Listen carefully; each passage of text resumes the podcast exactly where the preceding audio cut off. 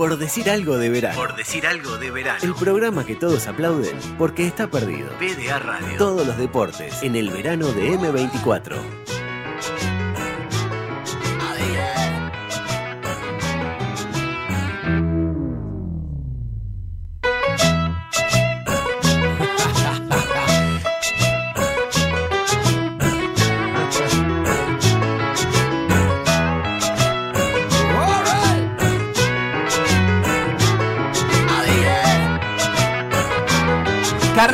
Saúl Menem. Opa, ¿volvieron los 90? Qué historia de vida, ¿ah? qué personaje singular, cuántos lazos con el deporte. Con el deporte de los 90 te sería más específico. Si yo tuviera que ponerle un resultado deportivo a la vida de Menem, le pondría el 1 a 1. Ah, el chiste económico, que nunca falte. La final de la Liga Uruguaya es Aguada Trubil. ¿Qué resultado le pondrías a eso? Ah, volvieron los 2000 ahí, ¿eh? Y claro, papá, Sí. se reíta de la final del 2006, yo me acuerdo. Sí, patente, pero ojo que. Colo Colo juega uno de los partidos más importantes de su historia hoy. Ah, qué alivio, volvieron los 90 ¿Qué entonces. 90? Y claro, en el 91 ganó la Libertadores, Colo Colo con técnico Ah, pero, yugoslavo. pero me ahora juega para no irse a la B, por eso es importante. Es raro eso, eso la- parece el 2021 más que Sí, casi 90. tan raro como mirar los nombres que están en semifinales del Australian Open. ¿eh? Djokovic, para mí no es raro, no sé. Y, y Karatsev Ah. o, o Muchova en el cuadro femenino. Ah, me importa un Karatsev, la verdad, pero qué lindo este tenis donde llega cualquiera, no los mismos Federer y Nadal de siempre. Por fin, loco, por fin un torneo atractivo con nombres raros y jugadores cualquiera. Claro, miremos para adelante, qué lindo los años 20, los 2020, loco, no se vayan nunca. Y tampoco te vayas Vamos vos,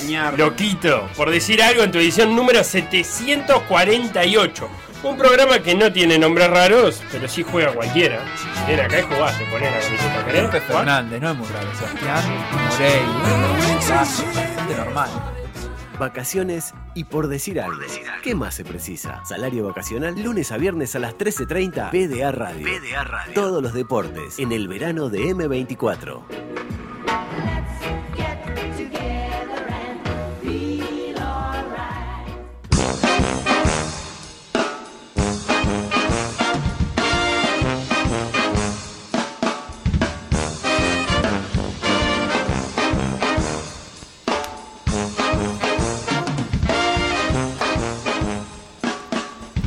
Dónde se juega? En el, en el cilindro municipal, me imagino, la, la final. En, la, en, en, Trujillo en las cenizas del Pa, cilindro yo municipal. me- acuerdo de, de aquel día en que Trubil le ganó a Aguada las finales. ¿Fue en el cilindro? Sí, 3 a 0. Tres Una a cero. barbaridad. Primer partido, Sí. 75% de hincha de Aguada. Segundo partido, 50 y 50. Tercer partido, ¿Cómo no 50 sé si había 50? hincha de Aguada. ¿Cómo 50 y 50? Y sí, las tribunas, ¿viste? La verdad es que. No por menospreciar la cantidad de gente de Trubil, pero eso quiere decir que había cuánta gente calado. Pero vos, Mil. vos estás menospreciando la cantidad de gente que lleva a Trubil. Bueno, capaz que un poco sí. Trubil es un equipo con muchos hinchas. No, no con una hinchada muy. eh, ni bulliciosa Ni ni, ni seguidora. No, no, no es una. No es una hinchada que siga al equipo durante todos los años, todo el tiempo. Tiranoquia, como le dijo Claro. Mandrake Wolf. ¿Te acordás? En entrevista No. acá con nosotros. Hoy, hoy ser tiranoquia es poca Porque cosa. Mandrake es es hincha de. Trubil. Claro. Tiranoquia le dijo. Pero hoy ser tiranoquia es medio. Ah, medio- recién entiendo a qué se Tira refiere. Nokia, de Nokia, claro. Lo que pasa es que es un insulto de los 90, te diré casi. Claro. Ah, si De tenés los un 2000. Nokia para tirar, Ahora no pasa eh, nada. comiendo con aceite de oliva. Claro. Ahora Y que bueno, tira Huawei. Así que Huawei. Aguada Trubil, eh, Aguada llegó a las finales por cuarta, cuarto año consecutivo. Cuarta vez consecutiva que Aguada pisa las finales. En las finales anteriores Sí. Aguada ganó, le ganó a Malvin. Eh, en este caso volvió a dejar afuera a Nacional. Eh, el partido de ayer, quinto partido, fue 92 a 74 en favor de Aguada y, y Nacional que eh, no se le da esto de la Liga Uruguaya. Quiere y quiere y arma equipo y cambia el cuadro y trae una figura, trae un entrenador, pero no, no, no se le da mucho. el Este tema. año, eh, este último partido, digamos, no es eh, significativo de la campaña nacional, ¿no? Terminó jugando con, con un plantel que no. Bueno, Emilio Tahuada llegando a último momento, y Claro. con cabeza recuperado sobre la hora del partido anterior, o sea, no llegó de, en su mejor momento.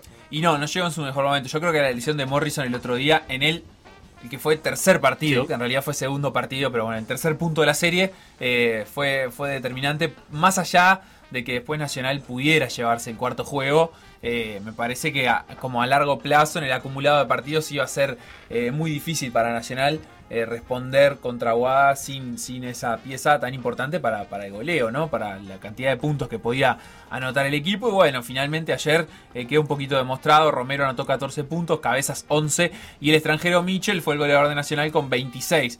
Pero si comparás con Aguada, donde Lee Roberts anotó 28, eh, Davis anotó 22, ya entre los dos extranjeros eh, llevaron un goleo bastante alto. Thornton aportó otros 13 puntos. Así que Aguada eh, tiene un equipo completísimo. Para mí es gran favorito a ganar. Sí, en esto de que decís de que Nacional no, no se le da, la verdad es que el rival que tenía enfrente era tremendo.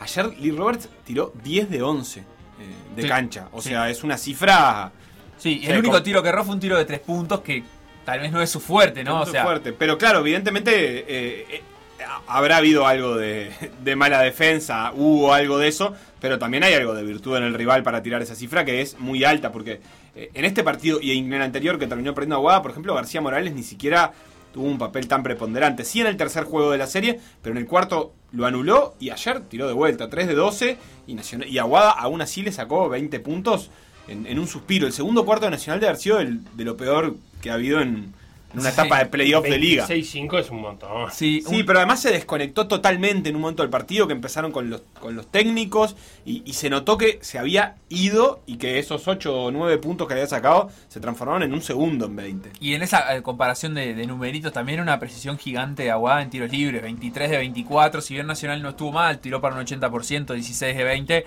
eh, Aguada fue bastante a la línea y fue muy muy preciso, así que bueno, un partido que, que obviamente eh, terminó, diría, resuelto bastante antes de que se terminara finales del tercer Segundo cuarto, te diría que...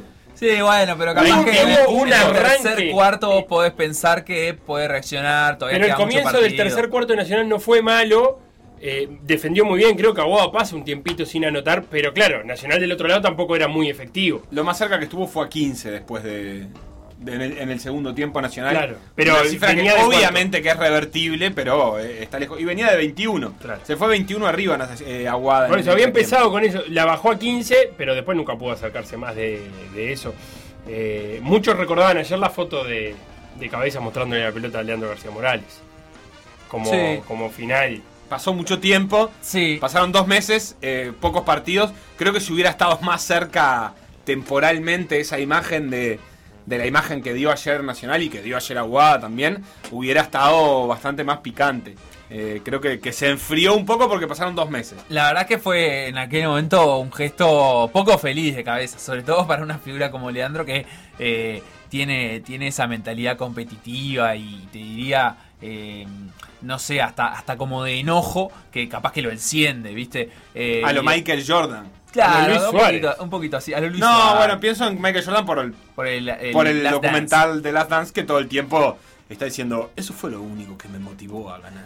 Y era tenía alguien mucha que, motivación. no sé, se refrió y... de- y- Una. La, máquina. la verdad es que en el medio Nacional, Nacional también tuvo mala suerte y tomó malas decisiones, ¿no? Porque en su momento, o sea, así como tuvo la mala suerte de tener jugadores eh, infectados de COVID, también decidió mal eh, cómo gestionar esa situación y la comunicación y, y cómo, nada, cómo res- no respetar los protocolos, que en definitiva fue lo que sucedió. Perdió un que- partido, en realidad, que no, que no perdió en la cancha. y sí, y yo creo que ese partido lo pierde justamente por esas cuestiones, por, eh, Por la injerencia ha- del fútbol haber en- de la dirección no, del ni fútbol, siquiera del eso, ese, ese fue el punto extremo. El asunto era que Nacional, desde el momento en que se enteró que tenía eh, alguien con síntomas y que estaba siendo estudiado por COVID, eh, siguió yendo a los entrenamientos cerrados en el ante la arena, exponiendo a los demás equipos a posibles contagios. Si Nacional no hubiera hecho eso, eh, también yo creo que el- los demás clubes hubieran hubieran hecho, hubieran contemplado de manera distinta la situación. Nacional fue irresponsable primero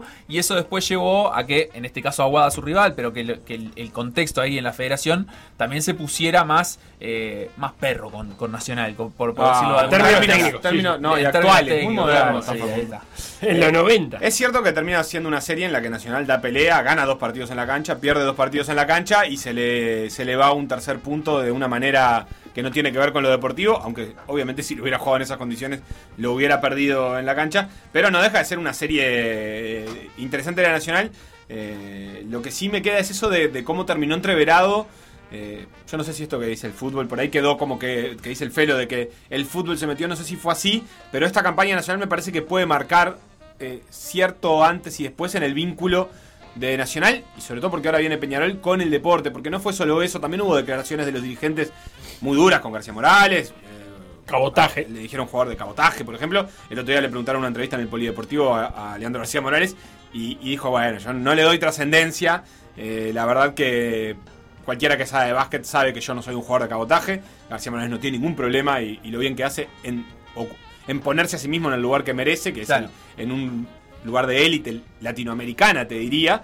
Eh, y, y- y entonces, este, pero, pero sí esa provocación, eh, y esto que dice Facu también, que sabemos que operan García Morales, eh, si bien parecen haber resultados decisivos para la serie, me parece que sí marca como un, un cierto clima, o puede llegar a marcar un cierto clima, que sí es en el que se van a manejar Nacional, y pienso Peñarol que se viene ahora, que va a ser inédito eh, en la época moderna, digamos, y en la época redes, eh, puede ser complicado. Eh, Peñarol en el básquet ya tuvo aquel episodio polémico del partido de básquet de Peñarol. Ah, bueno, eso cuando ni siquiera tenía cuando básquetbol. ni Peñarol. siquiera tenía básquet, o sea que si el, El de la clima. Es, es cierto que el básquetbol tam- Nada, el básquetbol tiene sus historias y miles, pero se maneja en un ámbito más local. Esto las vuelve todas más trascendentes. El presidente de básquetbol de Peñarol es Evaristo González, por las dudas. El nuevo presidente luego del alejamiento de Luis que, de María. que fue candidato a presidente Sí, de y toda que la era el que tenía a cargo el rugby. Claro. Eh, Eh, y, y no, y en, el, y en el caso de Nacional sí viene en una escalada, te diría, eh, no en una cuestión año a año, sino eh, progresivamente en los últimos años, desde que Nacional llegó a primera y después descendió y volvió a ascender a primera. Y desde ese momento logró consolidarse como un equipo que da pelea Y que se mete en los playoffs. En las fases, digamos, en, la fa- en las fases previas, no, en, la, eh, en el off-season que le llaman en Estados Sí. Unidos, en, en- entre temporadas, arma bien sus equipos pensando en eh, tener el objetivo de ser campeón. Capaz que todavía no hizo ese desembolso que ya, uh, bueno, ahora sí se armó Nacional, pero en su momento también la llegada de Batista había funcionado un poco como, opa, atención, ahora este puede ser el equipo que sea campeón, y todavía no se le viene dando. Hay que ver. No rompió si todo eso- igual, ¿estamos de acuerdo? no, tal cual, pero hay que ver si eso, llegado, llegado el caso, eh, termina siendo algo en lo que Nacional siga creciendo eh, y, y apostando económicamente, o que llega un punto de, bueno, si no se nos viene dando, el ambiente del básquetbol nos rechaza, tenemos este tipo de incidentes, ah, bueno, entonces vamos a retirarnos de esto. Eh, puede llegar a suceder también que, que a, fu- a futuro, eh, si Nacional sigue sin obtener esos resultados, digan, "Ah, nosotros para, para qué vamos a eh, seguir compitiendo en esto. No parece ser lo que sucede, No. porque de hecho Nacional está reforzando institucionalmente su club, sus divisiones formativas, tiene un polideportivo con el que está trabajando, digamos, para tener la infraestructura para desarrollar sus propios jugadores. O sea, yo creo que Nacional se va a quedar en el básquetbol de primera. Creo que todos coinciden, la prensa especializada, que sos vos, Facundo, y tus amigos, eh, que Aguada es el mejor plantel de, de la temporada. El gran favorito, Sí. seguro, desde el principio. Y Trubil, en Pero- eso, ¿dónde, ¿dónde entra? ¿Entra en uno de los mejores 4 o 5 planteles en- o no? O ni siquiera eso. ¿A la postre o en la previa? No, en la previa. Y en la previa yo creo que Bueno. entra con suerte en los playoffs. Pero lo Ah. que pasa es que tiene tres extranjeros totalmente nuevos. O sea, no se parece. Porque estamos hablando que la previa de esto es eh, septiembre de Pero entra- 2019, ¿no? sí. Sí, pero incluso entre Septiembre de nacionales. 2000 2020 o, o cuando se confirmó En los. Pintorelli, Mainoldi y Mariani, cambia un poco. Los argentinos vinieron a jugar los Son tres, playoffs. tres Puede- argentinos de nivel de Liga Nacional establecido con Sí. trayectoria, carrera, etc. Sí, puede ser que cambie porque además cambió el contexto. O sea, también es contra quien juegan. Aguada sigue teniendo tres extranjeros eh, norteamericanos fuertes, todo. eh, pero los demás equipos también hicieron algunos cambios que como que bajó un poquito el nivel de los extranjeros. O no sé si el nivel basquetbolístico, pero sí eh, las prestaciones físicas tal vez, que es lo que Claro. generalmente traen los estadounidenses Claro, al básquetbol uruguayo. Porque eh, Trubil tiene dos extranjeros, por ejemplo, no sé el caso de Mariani, pero que estuvieron, que compitieron desde junio en una liga que en el metro que fue una, un metro por encima de, de su historia, digamos, Claro. lo cual fue una, una de las pocas competencias que hubo en América. Sí, pero yo te diría que en la previa, Trubil creo que no tenía entre los mejores seis planteles en presupuesto, por ejemplo. Bien. Seguro que el, el presupuesto de Trubil, porque además tiene un montón de Yo jugadores. por aquello que se eh, dice siempre de, que el básquetbol llegan los que ponen más plata. ¿No? Ahí Y- Está, está como instalado eso. y pero bueno. esta vez no, capaz. Con Trubil no. Eh, O sea, no, pero sí. No sé cómo Y decírtelo. lo que Este- pasa es que este es el momento suma- definitivo es el momento definitivo en el Eh, básquet. Ah, pero en el playoff, en los playoffs, que ya tenían los tres argentinos Trubil. ¿Sabes lo que pasa? Trubil. Trubil eh, pone un dinero que es más caro que, el a veces de no se ve. que el de Braica, que el de Malvin. Que el Trubil pone un dinero que a veces Bueno, no se ve en el año a año, pero Claro, que, que es un trabajo, un trabajo sostenido de, de formativas. Entonces llega a un, a un nivel de formativas. Es como cuando le pasaba a Defensor o a Danubio, que tenían equipos campeones y que obviamente tenían presupuestos muchísimo más bajos En fútbol que. Peñarol y Nacional en fútbol. ¿Y por qué? Y bueno, porque ellos tenían eh, la suerte de cosechar en algunos años en particular el resultado de mucho trabajo de, de- de años. Sí. Eh, y eso le permite abaratar los sueldos, porque contratar jugadores de club, no tener que contratar sub-23 y sub-25 de otros clubes, que te saldrían mucho más caros, te permite a vos abaratar el plantel y tener más recambio. Y, y, ta, y Trujillo ha aprovechado eso. Entonces, me parece que en todo caso la inversión de Trujillo habría que mirarla en, en otros lugares y no en el presupuesto del plantel de primera. Claro, no, pero hablo de. En esa lógica, sí, la rompió. eh, por lo menos este año la rompió. No, no, no se esperaba, no, no sería lo lógico. Porque los que- años pasados, cuando llega Malvin Aguada, sí eran los dos planteles más caros. Sí, y si Nacional está en la vuelta lo mismo, y a veces defensor, en los también. años no, pero Braica también. Entonces sí, creo que generalmente se cumple. Y la verdad es que de vuelta, si me preguntas por el favorito, y bueno, yo creo que esta liga no se va a escapar esa lógica. O sea, Aguada eh, muy posiblemente sea campeón de la liga, y entonces cuando vos mires en el acumulado, bueno, quién fue campeón en Siempre es 2020, el- 2021, ¿eh? vas mirando y siempre va a ser un equipo que eh, apueste fuerte. Lo raro sería que Trujillo sea campeón. Bien. Qué precioso el Antel Arena, ¿eh? que ahora lo estamos viendo En replay. en replay porque BTV lo está pasando. Eh, ayer vi un rato de este partido y vi un rato de NBA porque Facundo Campazo fue titular por primera Contra vez los Celtics. contra los Celtics y me, me puse a ver y aparte jugó bastante, jugó muy bien Campazo, etcétera Y obviamente, no voy a comparar los niveles, pero visualmente vos podías pasar de un partido a otro sin que eh, Sí, te que te- doliera eh, no solo... Manejaba, manejaba la misma espíritu. escala lumínica. Manejabas Seguro. la misma escala lumínica, es cierto que yo uno lo estaba viendo de un formato oficial y el otro no, Ah, y eso disminuye calidades, eh, la transmisión, las cámaras, hay un montón de diferencias, pero la verdad que eh, no deja de sorprenderme, eh, todavía me sigue sorprendiendo eh, cómo cambia un espectáculo deportivo cuando el ambiente y el contexto está a la altura o encima de su nivel, porque puede ser que esté encima claro, de su y nivel. ayer lo decía Andrés Reyes, que, que también es verdad. No hace poco, hasta que hasta que surgió la ante la arena, una jornada como la de ayer, el- mucho. en el Palacio Peñarol, te complicaba la vida por la humedad, por la lluvia. Eh, no iba a ser un, un- Ibas a tener un montón de complicaciones. Los jugadores iban a resbalar, había que sacar la pelota todo el tiempo. Sí, Eh, sí. Algo que ayer ni por asomo sucedió. Y eso no va a dejar de pasar, ¿eh? Porque no es que tampoco todos los partidos se jueguen en, en el Antel Arena. No, pero es una buena idea esto de las instancias finales acá. No, si no se juegan seguro. las instancias finales en el Palacio Peñarol. Seguro, seguro. Eh, hablando de básquetbol también, bien breve en, en cuanto a la liga femenina de básquetbol, Sí. a- a- hubo muchos partidos suspendidos y postergados. No para Hoy llover. eh, debería volver la actividad, pero de momento las semifinales entre Malvin y Bohemios todavía no empezaron. Eh, y entre Braica y Defensor están 1 a 0 en favor de Braica. Son al mejor de 3. Recordemos que se está jugando en, en cancha abierta, por eso decimos lo que no Sí. ha parado de llover, entonces no se puede jugar. Eso es la Copa de Oro. En la Copa de Plata, 25 de agosto está 1 a 0 arriba de Yale y Remeros y Aguada todavía no han podido empezar a jugar. Y en la Copa de Bronce, donde Capurro ya es finalista, porque eh, había solo tres equipos para esta Copa, eh, Montevideo le está ganando 1 a 0 las semifinales a Paysandú. Como decía, hoy 21 a 15, si no llueve, debería volver eh, la actividad con Aguada Remeros, ese partido por semifinales de Copa de Plata. Y mañana a las 21 a 15 también, Malvin Bohemios por la Copa de Oro. No Eh, merece este cierre la liga femenina, ¿no? Tener que estar atravesando. Es cierto que se ligó mal y que uno en febrero puede especular con que no va a llover tantos días, pero ah, la no. verdad. Vos porque no sos carnavalero. Está bien, pero la verdad es que hace 10.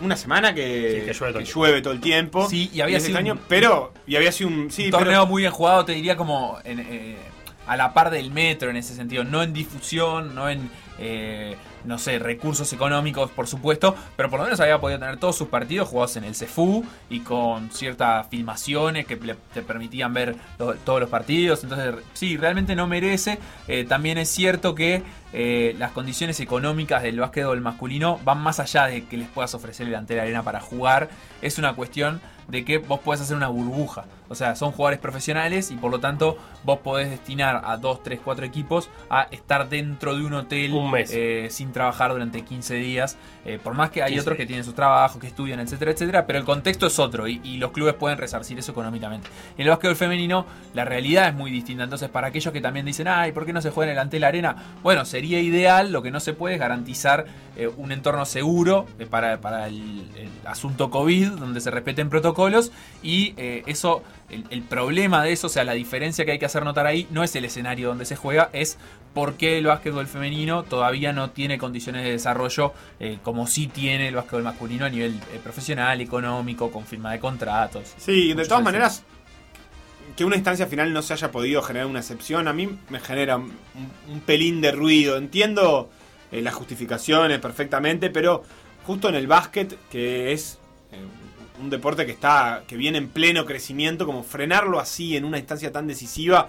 eh, para, para pasar a jugarlo en, en- Sí, en para un es- lugar es- abierto, realmente sabiendo que lo- los riesgos de, de ciertas cuestiones y con mínimo, eh, sin, sin hinchas, evidentemente, con poca gente participando en un estadio del tamaño de la Arena, no, no correría particular riesgo. No, y lo, lo peor no termina siendo eh, frenarlo, porque deportes frenados hubo que. Me refiero a frenarlo en términos históricos, digamos, toda esta eh, pandemia. de- Lo- del crecimiento que tiene de los últimos tres años y la visibilidad Claro. que estaba teniendo. Lo que sí pierde es atractivo esto, en esto que decíamos, ¿no? El entorno de una liga uruguaya jugar en el Altel Arena cambia radicalmente hasta, eh, digamos, el escenario está por encima de- del, del nivel de nuestro básquetbol incluso y acá en, el- en la, en la liga femenina eh, parece ser todo lo contrario, ¿no? El, el entorno está viento, por debajo de- del nivel del básquetbol, o sea, Uruguay ya hace rato que no juega al aire libre, hace rato que se juegan en canchas de, de medidas reglamentarias y que no se permite menos y en este caso se está jugando en canchas más chicas, entonces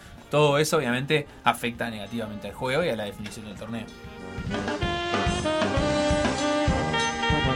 Por decir algo. Por decir algo. Conducción. Conducción. Felipe Fernández, Sebastián Moreira y Facundo Castro. Producción y edición Conrado Hornos.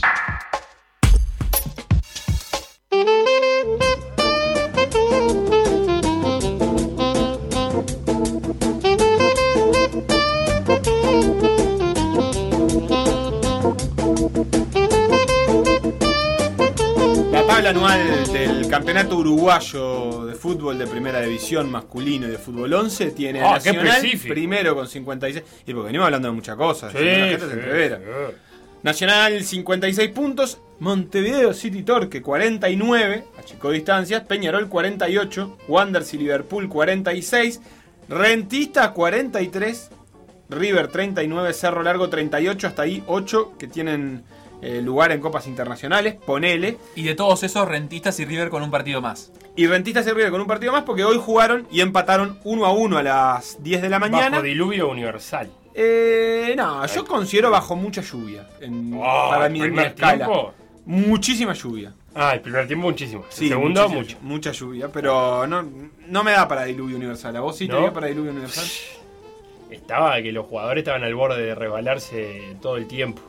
Mientras Leandro García Morales se pelea con gente en la repetición del Sí, partido de él se ayer. quería abrazar con Muro y se lo, lo, lo- si- lo tironeaban para atrás ahí. Pobre Leandro. Porque eran amigos. Bueno, superémoslo. Esto que digo tiene que ver con que el fin de semana hubo fecha y con que está empezando hoy la fecha del fútbol uruguayo, del Sí. torneo clausura, que mantiene como líder a Liverpool con 15 puntos, único invicto, Torque 14, Nacional 13, Wanders y Peñarol 12, y así podría Te ser, voy a pero decir, no lo voy a hacer. Te voy a decir algo de la fecha de hoy. A las 5, Diga. yo no sé si no es el mejor partido eh, ¿De la historia del de universo? la historia del universo.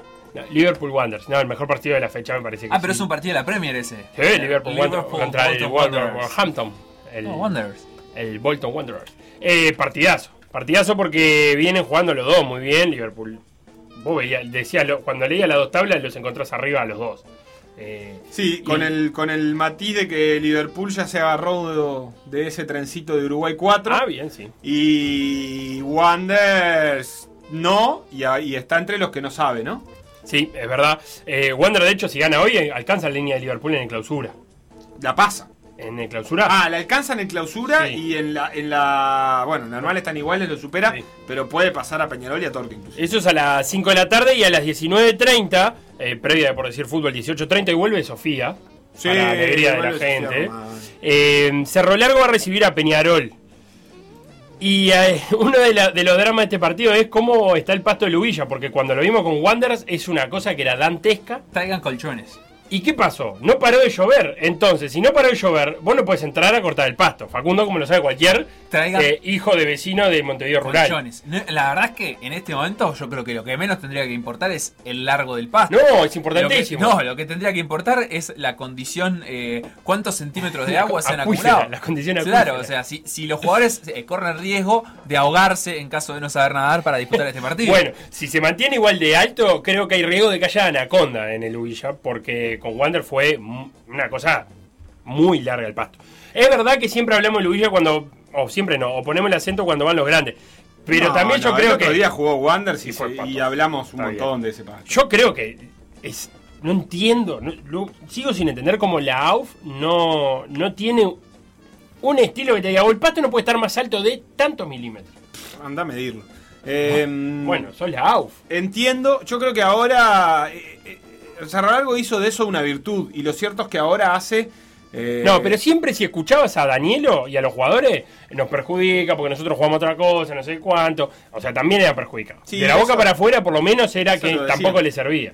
Puede ser, Felo, puede ser. La verdad es que para es un, es un lindo partido también porque Cerro Largo viene muy, muy mal. Cinco derrotas consecutivas. Danielo dijo, es la primera vez en mi carrera que pierdo cinco partidos seguidos. Incluyendo un par de derrotas en el Ubilla, cosa que no sucede muy habitualmente. De hecho, menos tuvo casi todavía. un año sin perder. Sí, la verdad es que seguidas no tengo el dato de cuándo fue la última vez que Cerro Largo perdió dos partidos seguidos. Además, creo que ganó un- uno de los últimos 12 partidos, si no me equivoco. En el clausura, que se llevan jugado 7 encuentros, ganó uno, empató uno y perdió 5. Y solo está por encima de Danubio con 4 puntos. Danubio tiene 3. Le ganó el primer partido justamente a Danubio en Jardines y después perdió los cinco al hilo y había tenido un muy mal intermedio también, eh, que lo había terminado con 10 puntos, que había empezado bien y terminó con 4 empates y una derrota. Eh, una de las dudas de Cerro Largo era Aguerre, el arquero, porque había tenido un cuadro febril, pero parece que, que llega a atajar.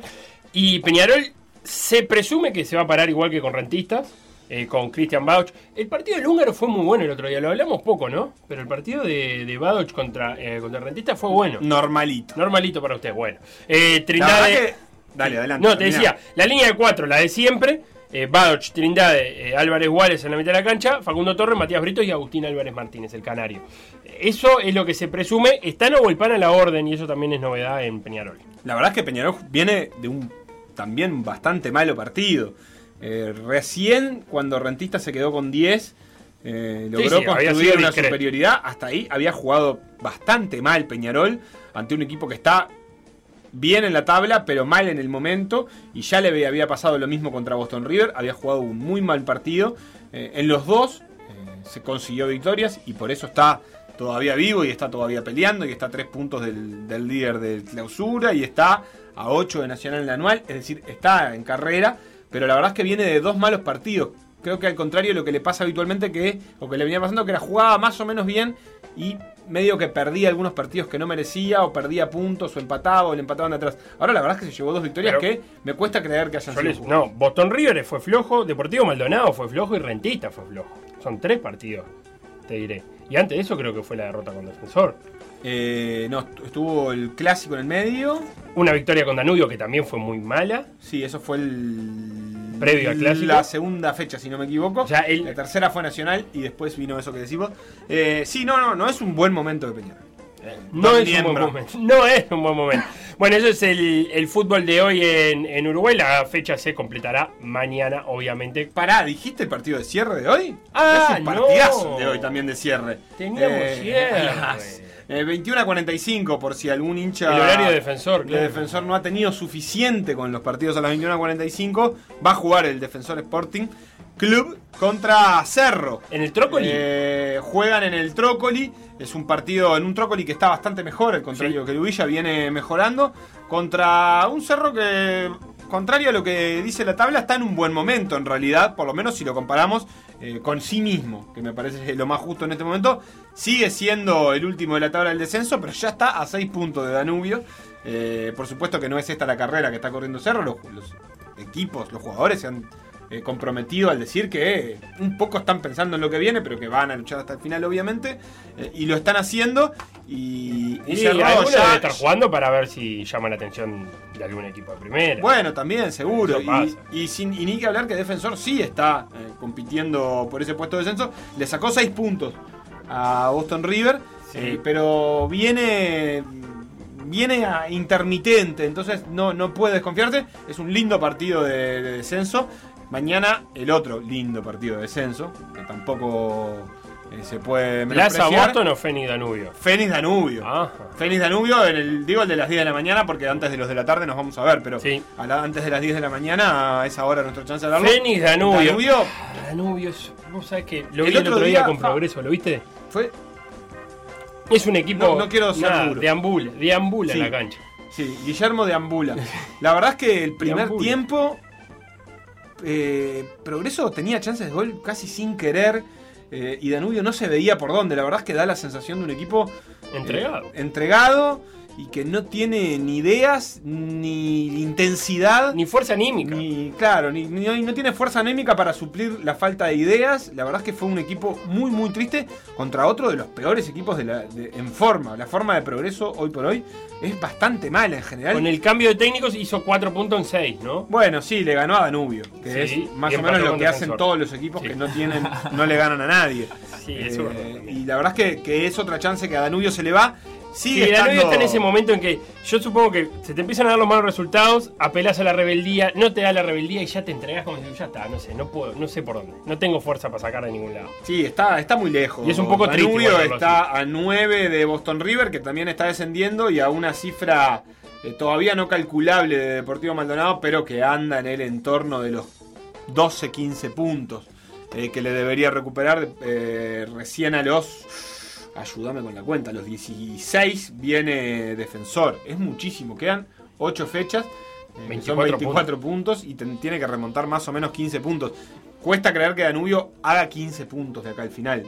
Mucho menos que le descuente 15 puntos a alguno de los. Descontarlo sería más raro aún porque implica que, lo, que, no, que Defensor no sume Pero prácticamente. ahí vos estás contando a Defensor. Sí. No, Eh, estoy contando a Deportivo porque- Maldonado o a Defensor. A uno de los dos tiene claro, que pero en realidad a, a Deportivo Maldonado no le tiene que descontar esa cantidad de puntos. No, No, depende menos. de sí mismo, depende de que Deportivo Maldonado pierda mucho, pero el, el promedio de Deportivo Maldonado se cae perdiendo partidos. Sí, pero En si, Maldonado no. pierde todos los partidos que le quedan, se queda en uno, si no me equivoco. Eh, o algo así de promedio, que es lo que tiene hoy Danubio, 1.01 tiene Danubio. Eh, es cierto, si hace muchos puntos va a cambiar ese promedio, pero Deportivo Maldonado tendría que perder, digamos, casi Sí, que sí. todos los partidos para, para, para quedar abajo de Danubio, en un escenario en el que Danubio gane, no sé, ¿cuántos, cuántos puntos lleva? Tres en siete fechas. Eh, No sé, ponle que haga el triple Está de lo que difícil, hizo pero hasta en ahora. todo caso yo creo que Danubio va a apuntar a superar a Boston River y a Deportivo Maldonado y no a otros, no a Defensor, no a Fénix. No, porque- ni que hablar, pero digo, si se le llega a escapar Deportivo Maldonado, que Deportivo Maldonado con tres victorias ya se vuelve cerca de lo inalcanzable, eh, el siguiente escalón no le queda más remedio que sea defensor. Tal cual. Es decir, Boston River obligado y uno más. Eh, bueno, tenemos previa entonces hoy a las 18.30. 18.30 desde Estudio Relata Santi Castro. Relata Santiago Castro. Comenta Santi Díaz y analiza numéricamente a eh, Guzmán Montgomery. Exactamente.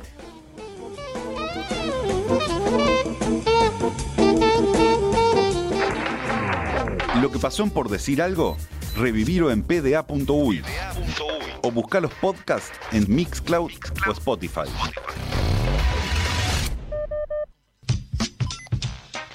Por decir algo. Instagram, Por decir algo web. Twitter, Por decir algo web. Facebook, Por decir algo. WhatsApp. 098-979-979.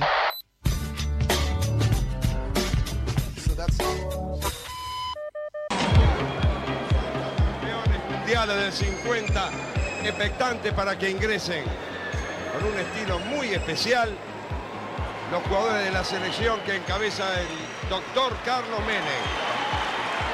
La ovación lo dice, ya está apareciendo. La bandera se agita. Seguramente va a aparecer en este preciso instante el doctor Carlos Menem. Va a ser casaca número 10 de esta selección. Y ahí vienen Cadilla, Cortico, González, Romano que vino desde Brasil, Mareto, todos los grandes de la selección, los grandes jugadores. Están todos los grandes seleccionados nacional y también están todos los grandes que fueron campeones mundiales en 1950. Aquí tengo a mi lado a Oscar Furlong. ¿Qué le parece Oscar este espectáculo? Es un poco revivir aquello. Bueno, muy lindo, nos hace recordar los tiempos jóvenes que tuvimos, también muy agradables en este mismo local.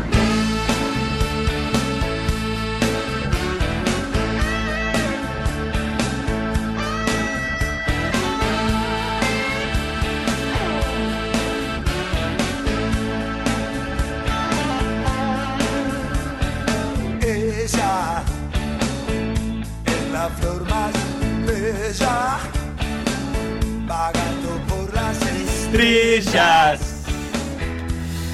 más que el sol. Buenas noches, América. Baila. Una época era esta, ¿no? ¿O solo sabemos la primera parte? La- no, la- solo la, palabra final. Claro. Luna y brilla. No, no, no brilla más que el sol. Volvieron a los 90, dicen algunos. De hecho, en la tele está jugando Peñarol contra Nacional en un partido En de. 1996. ¿Están a las piñas hace cuánto? Eh, como 10 minutos. Es una final que va a ganar Peñarol. ¡Ah! No. Spoiler alert. No, sé si va a ganar esta final. Va a salir campeón. No sé si volvieron los 90, pero lo que sí es seguro que se fue el fin de semana una parte grande de ellos, Sí. eh, que se llamaba Carlos Saúl Menem y que representó en Argentina toda una época. Y, eh, como siempre que se va un grande, O eh, petizo en este o caso. en Petizo en este caso, en PDA nos vamos a ocupar de recordar su figura y su vínculo a través del deporte. Aparte, en este caso tenemos mucho vínculo porque era un, ¿Era pariente tuyo? un presidente que le gustaba mucho el deporte, pero también le gustaba mucho figurar. Entonces le gustaba mucho figurar haciendo deporte. Claro. Me- mezclando las cosas. Pero, o sea, su gusto por el deporte era genuino. Después, el, el- Sí. el brillo que le sacó es otra cosa. Y además tiene eso de líder populista, de que el líder populista en general te usa el deporte para llegar a las masas. ¿Vamos a hacer consumo irónico de Carlos Saúl Menem? Eh, Por momentos sí, por momentos no, porque justamente la pata que vamos a repasar hoy de Menem y lo vamos a ver más adelante en esta historia es la pata que lo deja mejor parado. En realidad el vínculo de Menem y el deporte es por un lado esto que decía Felo y por otro lado el impulso de un montón de política pública que eh, representó un cambio importante para la Argentina deportiva a nivel de eventos y a nivel de política. Entonces eh, hoy va a quedar bien parado creo. Sí, final. con un matiz, ¿eh? Ah. sobre el final de su, de su gestión, eh, el apoyo al deporte estaba flojo.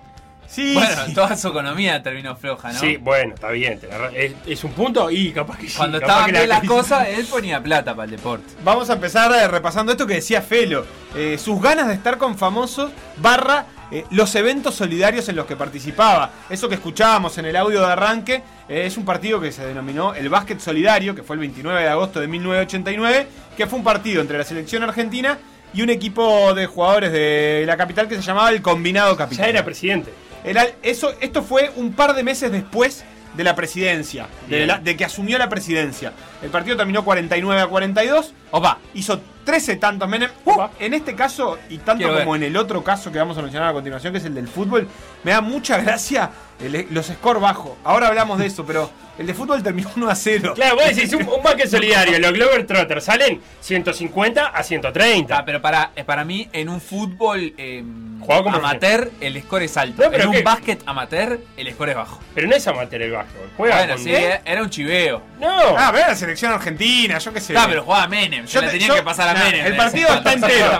Bueno, vamos a ver. Vamos a ver el partido. eh, Ah, eh, esto es ah, Esto radio otra en vivo. Sí, Yo te voy a decir algo. Yo vi el partido bastante tiempo y no solo Menem erraba, eh, porque para salir 49 a 42. Eh, tengo mucha envidia del archivo televisivo Ah, que tiene Argentina. Bueno, muchísimo estuve averiguando Argentina. y lo podemos hablar. Y esto se lo digo desplegado. a Martín Rodríguez para que investigue. Eh, Martín Rodríguez Casartelli, Sí. que es fanático del archivo de Sí, es verdad, Argentina. consume mucho eso. Parece que eso que todos vemos como D-Film, que está en YouTube, parece que tiene que ver con el menemismo. Que hubo una venta eh, turbia barra corrupta, creo yo entendí, eh, en ese periodo de los archivos argentinos. Pero hay quienes dicen que si no se hubiera hecho eso, se hubiera se terminado podría. perdiendo. Que por una casualidad del destino, eso hizo que se salvara y Que ahora está en manos de un youtuber o alguien que lo sube a Porque internet. no toda la corrupción es mala, Ah, muchachos. porque hay corrupción bien entendida. Claro, Voy a ir abriendo el WhatsApp Igual, para ver com- eh, comparado, comparado con. Uruguay, es un abismo de diferencia. Archivo televisivo en Uruguay no hay. casi no existe. Y de No, acceso o por público. lo menos no está a disposición. De acceso público, son, menos. son geniales los videos de, de este director de cine que, que tiene por año. Eh, Todo tomado de la El televisión. director artístico de Capusotto. Sí. Es, eh, Tiene nombre de, tiene apellido de otro señor. Alvarado. Eh, No. No importa. Googleen Felipe. Argentina 1990, por ejemplo, y te aparece todo el año de Argentina en la televisión. Mirá, yo le voy a ir describiendo a la gente, Facu, pero acá tenés Menem jugando. Mirá lo que te digo. ¿Cuál es Menem? Es el de base. Es. Menem. Mirá Opa. qué concepto ese pase, Pase adentro. sobre cabeza. Pero qué concepto Bien. ese pase sobre cabeza. Bien. Vamos a darlo vuelta ya. Sí, perfecto. Metiendo la bola abajo. Sí, bien favorecido por eh, el básquetbol de aquellos tiempos, ¿no? El básquetbol de los 80 mucho más lento, pausado, más posicional. O sea, un, un básquetbol que a los 60 años de Menem le quedaba, le quedaba cómodo, te diría. Mirá cómo pica. Ahí se anima con el triple. No. 60 años. O sea, Mecánica de tiro. La mecánica de tiro no está mal, pero pone la pelota al lado de la oreja. Pero Y- estamos hablando que- de un tipo que aprendió a tirar en el 60. Claro, pero ahí. Tiraban de abajo. Seguramente, no, y ahí me parece que lo que está tratando de suplir es la fuerza, ¿no? O sea, la fuerza que ya no tiene a esos 59, 60 años, la tiene que hacer con esa palanca Pero- rara poniéndose la pelota en la oreja. Toca aro. Parece un mini, toca aro. Toca aro. Bien. Mirá la siguiente jugada que tengo para mostrarte. Pica, Bien, la tira pica. con derecha, llega y de vuelta. Abajo de pique para el. Ah, no, y para, para, para, para, para, para. Y corta. Para, para, para, para, para. Pasa y corta al lado fuerte. Va a la esquina. Espera que se pivotee. defensa. Pasa, a, corta y atrás de marca, mirá. Ah, muy se bueno. demarcaba de. Ah, qué espectacular. Qué bien, Menem. Y que tengo otra jugada para que veas que no sé qué hace. A ver. Dale. ¡Oh! Con el, el contragolpe. Se la pasó al Chapo Noción. ¿Y quién es ese? ¿Quién es el la 12? cancha. Eran todos jugadores de selección argentina que no metían un doble ni de casualidad. No, bueno, está, pero. Mirá cómo sale. Mirá, mirá, mirá. Recordemos que. Argentina no era ¿Viste campeona olímpica. Eh, rápido de manos para pasar Pero Carlos y Saúl. la noción, dijo, esto es una transición rápida. Mirá, mirá, mirá, mirá. Recibe Pimba. en la posición del base ahí. Precioso. Eso es bien de los 80. Base, eh, cuando después de un rebote, reciben la prolongación del tiro libre, eh, pero en la línea de tres puntos, un poquito afuera, para recibir y tener visión de cancha. Ahora ya no se usa ese pase. Ahora el que rebotea te diría que sale corriendo. o- o Calificación de lo que viste. Facundo. Eh, teniendo en cuenta que es un hombre de 60 años y que está jugando un partido de chiveo, eh, para mí es un 8 sobre 10. Bueno, muy Sí, bueno. sí, me gustó, me gustó, me gustó, me gustó, me gustó. Eh, después estuve viendo las Pero reacciones hizo de la 13 gente. puntos, no lo vine a hacer ningún doble. No, querés, ver un pero doble. querés que te ponga más Hay un triple. Hace varios puntos, pero no sé si podemos ahora ver. No, no ¿Qué- lo busco. ¿Quién era el juez? Un video de YouTube ¿El de juez Menem. era Menotti? No, el juez. Pero ¿qué- ¿Por qué usa el pelo así como Carlito Balá? Porque era la época. Menem también medio que lo usaba así. Eh, después. Y después la gente. ah, los comentarios. Eh, los comentarios, eh, había uno ahí que era presidente de Acción de la Plata, decía, bueno, eh, la verdad es que muy bien, encima sobrevivió a Mufaroli. Bueno, qué temita ese, ¿no? Y después otro que dice, le habrá pasado la mufa a él. Eh, la verdad que Menem y la mufa fue un vínculo que tuvo mucho. Ahora lo vamos a Para seguir con el vínculo con el básquetbol, recordemos que en 1990 Argentina recibió Montalbano. el Montalbano. Montalbano. Pues yo Dije Alvarado, no estuve tan Porque lejos. tenía nombre de, ¿qué? de comisario de Camilleri. Néstor Montalbano. No. ¿No? Eh, Néstor Montalbano, sí. Ah, pregunto yo. No, Montalbano, el, el famoso. Bueno, dale, sigamos. Aquel Mundial de Básquet de 1990, del que escuchábamos en el... Ah, no, lo que escuchábamos era lo Luna, pero que eran los 40 años del Mundial organizado por primera vez en Argentina en 1950, requirió una participación muy especial de Carlos Saúl Menem, eh, porque la verdad es que Argentina no llegaba con infraestructura suficiente para albergar un Mundial, además tenía una polémica porque en Bahía Blanca, que era la cuna del básquet, eh, no se podía disputar porque había habido un conflicto entre los clubes sobre qué cancha se iba a arreglar para hacer la mundialista, entonces no arreglaron ninguna. Eh, y, y entonces no tenía su sede principal. Ese mundial requirió la gestión de Menem en la FIBA para ser destrabado. La motivación de Menem era que se cumplían esos 40 años del Mundial y que Perón había traído el Mundial de Básquetbol y había terminado con Argentina campeona. Entonces él, Ah. como buen peronista, también quería un mundial donde pudiera terminar con Argentina campeona. No pasó porque no era el mismo momento de Argentina. Claro. Pero la final de aquel mundial del 90 pasa a la historia porque es la final entre la URSS y Yugoslavia y en la que Petrovic y, y Lazovic terminan eh, No, en- Divac. Divac y Petrovic, perdón, terminan enemistados eh, por la bandera esa que entra, por la bandera que la bandera yugoslava que entra un croata, un argentino hijo de croata, ¿no? Hijo de, de extrema derecha croata que se habían eh, refugiado en, en- en Argentina, que entran a la cancha y termina con la separación de, de Once Brothers. Nu- Nunca más hubo un mundial por esta región, ¿no? O sea, el de fútbol en Brasil, pero Uruguay, Argentina, Paraguay, Chile, ¿no? Y bueno, Argentina estuvo Sudamérica ahora- te diría que no, no ha tenido otro mundial a no ser el de Brasil. Argentina y Uruguay rechazaron, o más bien Argentina rechazó el 2027 De básquet, creo que era 2023, ¿no? En realidad perdió 2023 y le ofrecieron Claro, 2027 y lo rechazó. automático y lo rechazó. Lo rechazó Mauricio. Lo rechazó Mauricio. Mauricio. La verdad que un, un acto de cordura de Mauricio. En Estuvo aquel ahí. Vio venir momen- el COVID. Y- En aquel momento de los 90 exacto. Argentina, el último vínculo de Menem con el básquet tiene que ver con que Ginóbili fue quien eh, fue, fue debutó en el Andino de La Rioja, un club que contaba con el eh, Patrocinio. patrocinio, padrinazgo de. Carlos Menem, que ya era presidente, que había sido gobernador de La Rioja Y que volvería a serlo eh, se iba a ver al club cada vez que podía. eh, de hecho, participaba de, de los, de los partidos inaugurales y le daba un fuerte impulso. Ese andino de La Rioja logró terminar tercero en la Liga Argentina y 2002-2003 terminó descendiendo de la Liga Nacional y nunca más volvió. eh, paralelismo de años, había perdido ese año 38 de los 39 partidos. Hermoso. ¿Vos decís que tiene que ver con la carrera de Menem? Solo quiero decir eso. Al mes y medio de asumir, Sí. y este es el punto neurálgico del vínculo de Menem con el deporte, el señor de las patillas jugó el llamado fútbol solidario. Eso fue el 21 de junio de 1989, un mes y medio antes de esto que estábamos hablando. Poco más de un mes y medio después de haber asumido, y jugó con el número 5 en la espalda, en, en una cancha de Vélez repleta. Él decía: Soy presidente de Argentina y estoy jugando al lado de estos astros. ¿Qué más puedo pedir? Y mirá quiénes eran los astros. con la selección nacional con Pumpido del arco. Número 2, Batista. 3, Basualdo. 4, Brown. Con el número 5, el doctor Menem. Con el 6, Fabri. Con el 7, Canigia. Con el número 8, Justi. Con el 9, Berticochea. Con el número 10, Diego Maradona. Con el 11, Alfaro Moreno. Lo nombró a Maradona y, Canilla, y, y Maradona, como toda Argentina, estaba muy expectante sobre la presencia de Menem. Sobre la presencia. No, no, al presidente, al presidente no se le dice nada. No, no, no hay problema, no hay problema. Nosotros sabemos de que, de que ya, ya venir a jugar con nosotros es un orgullo para, para nosotros. Entonces vamos a ayudarlo, vamos a, vamos a entenderlo. ¿Cómo, cómo, ente- cómo entiende usted este, este país o este nuevo país o este esfuerzo que está haciendo el país? Ah, yo creo que todos los argentinos tenemos que apoyar. Eh, yo tuve la posibilidad de tener tres bautismos seguidos, de poder hablar con mi familia, poder hablar con la gente. Y la gente está con mucha esperanza y bueno, yo se lo voy a transmitir si puedo al presidente, porque, porque claro, estamos, estamos todos esperando que, que él de una vez por todas saque a la Argentina de donde está, ¿no?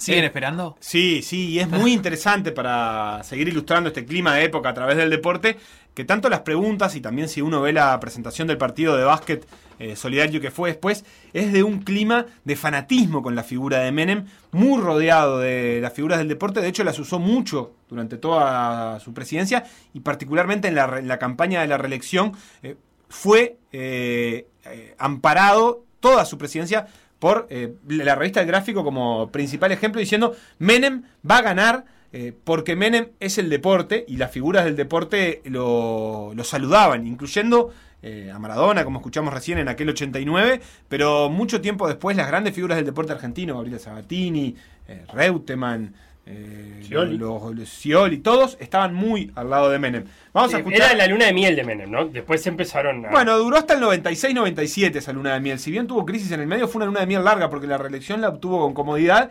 y todavía eh, acá cuando estamos escuchando esto era una, una cuestión de esperanza. Luego hubo una un momento que pasó de la esperanza a la congratulación antes de que explote todo y, y los deportistas, eh, por ejemplo, el, el- el uno a uno le permitió obtener mucho poder a nivel económico a Argentina durante ese periodo en el que se gastaba la plata que entraba y que no iba a poder reponer nunca más, y eso permitía que el deporte compitiera también de otra manera. Eh, escuchemos cómo, cómo vivía Menem el antes del partido. Yo no sé si son las de Maradona, no sé si valen más que las de Maradona, ¿no? Pero te imaginarás de quién son. Galinde lo está masajeando con una gran euforia. Bueno, doctor, ha llegado el momento de mostrarse ante el público. Vamos a ver cómo anda la cosa, ¿no? Pues yo creo que va a andar bien. si es que los muchachos me dan lugar, espacio y no me exigen demasiado, pienso que puede andar bien. Bueno, ¿cómo se hace esto? Eh, ¿Qué le dice Bilardo, por ejemplo? ¿Qué habla usted con los muchachos antes de salir? Porque algo van a tener que hablar. No, no hace falta. Los que tenemos conocimiento del fútbol por ahí, no hace falta que hablemos. Eh, eh, hay que actuar, hay que correr, hay que ingeniárselas en la cancha. O sea, Menem masajeado por el masajito oficial de la selección en ese momento. Eh, y porque si vamos la a jugar. campeona del mundo. Porque en el 89 Argentina campeona del mundo y está en el 90 volvió a jugar la final. eh, el 5 del 86 era el Tata Brown. Vos que me preguntabas, porque. Ah, eh, ¿Quién era el al que habían sacado para poner a Menem. Claro, porque Menem jugó con la 5 y hay uno de la selección argentina que no jugó para dejarle lugar a Menem. No sé si fue el Tata Brown específicamente, o estaba o no estaba, pero el último 5 campeón del mundo El- el- antes del 89 fue En el realidad el Tata jugaba con la 5, pero yo creo que el 5 era Claro, quiero decir- entre Cuchufo, eh, no sé, porque Menem usó la 5, pero además jugó de 5 Claro. en ese partido. Eh, en la posición número 5, ese partido fue un éxito de recaudación. Me quedaba pensando qué interesante esto de que eh, el presidente, y en alguna declaración que hay por ahí, dice, no fue muy bien con el fútbol y ahora organizamos el básquet. Y, y me parece interesante cómo haya una, una actividad solidaria organizada por el presidente. Este, es decir, como apelando a la, a la solidaridad de la población para solucionar un problema. Creo que eso es algo que hoy me, me- me parece que no sucedería. Podrá un presidente participar de una actividad solidaria, pero que el Estado la organice en No, ese pero no carácter. te daba peronismo puro eso, solidaridad organizacional. Bueno, pero, una cosa es el peronismo y otra cosa es el Estado. El Eh, fondo sí, coronavirus. por más allá de que en ese momento, eh, bueno, nada, eh, similitudes pueden Pero, ser. espera, espera, pero eh, pero estamos hablando de que convocaban a la gente a que la gente ponga A ir a un lugar. al estadio a vanagloriarse. Claro, pero en estos tiempos no se puede ir a un lugar. Bueno, puede ser. Pero en Argentina no, no pasa que se confunde a veces peronismo y Estado. y bueno, yo O que el sé. peronismo es una discusión copa muy Estado. profunda. Sí, claro. Cuando el peronismo tiene el Estado, eh, lo utiliza y cuando no, tiene una maquinaria que excede al poder del Estado Claro. en muchas cuestiones. Eh, eso sin lugar a duda. Eh, la actividad de Menem con el deporte siguió el 3 de diciembre de ese mismo año. ¿Qué año? El Mirá, 89. mirá esto, mirá esto. Compitió con Daniel Scioli en la primera etapa de los mil kilómetros del Delta del Paraná. Sí, motonauta, Daniel Scioli, campeón del No, mundo. lanchonauta. Lanchonauta se dice. Era, y no, pero si dijiste motonauta, yo quiero decir algo, pero Ah. él, él andaba en lancha. Sí. Eh, estaba tan patrocinada por Menem eso que la lancha se llamaba la Argentina. Eh, ¿Y qué pasó con la Argentina? Bueno, ese día nada. Eh, nada, se promocionó el, el turismo en el Delta, ta, Menem se bajó todo. Al otro día Sí. se subió Scioli, perdió el control de su lancha, volcó, chocó con la hélice y se le amputó un brazo. No.